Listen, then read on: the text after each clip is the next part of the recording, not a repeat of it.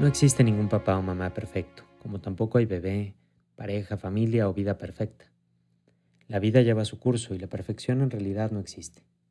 Y tampoco es conveniente que nuestros hijos nos perciban como inquebrantables o perfectos, porque cuando pasen los años y nuestros hijos crezcan y salgan allá fuera al mundo real y tengan sus propios fracasos o caídas, no queremos que se ahoguen y que crean que no hay salida. Dios es el único ser perfecto. Es importante, como papás, mostrarnos como somos, reales, maravillosamente imperfectos, porque lo que nuestros hijos necesitan es papás que estén con ellos y que los amen incondicionalmente, no papás perfectos. Necesitan modelos de lucha y de esfuerzo. Por eso, como papás, disfrutemos del día a día, de cada momento. Estemos tranquilos de que en la vida todo se va colocando en su lugar. Pensemos en la imagen que queremos regalarle a nuestros hijos. Que nuestros hijos tengan un papá o mamá que es alegre porque ve las cosas buenas que le pasan en su vida. Que disfruta de su trabajo o de las cosas que sí tiene.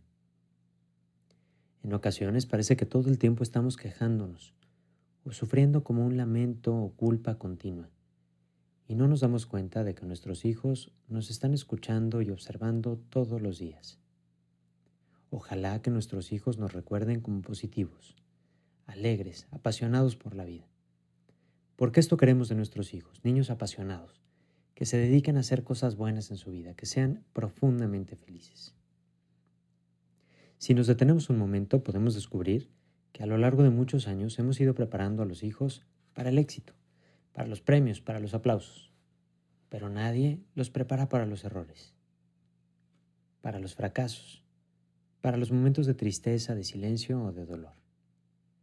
Parece que todo está enfocado en crecer, en superar ciertas cosas, pero ¿qué no tenemos derecho a tener una temporada más tranquilos o más tristes? ¿Qué no podremos necesitar pasar ratos más solos o aislados? Por supuesto tenemos derecho y nuestros hijos también tienen el derecho de un día estar más tristes o cansados.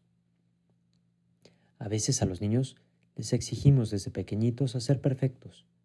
No llores, no seas flojo, haz tal y cual cosa. Pues los niños también tienen derecho a tener un día más tranquilos, o un día en que se sientan enojados o tristes. Porque cuando los hijos crezcan y tengan algún problema, si nunca los educamos en la realidad, en el esfuerzo, en el sacrificio, no van a saber cómo comportarse cuando sean grandes. Es bueno mostrarles a los niños las emociones como vienen, porque no hay emociones buenas o malas. Todas nos pertenecen y todos vamos a pasar por ellas. Tenemos que aprovechar las emociones del día a día para crecer y salir de nosotros mismos. La cooperación, la generosidad, el esfuerzo, la ayuda mutua, todo esto también se educa. Hagamos este ejercicio.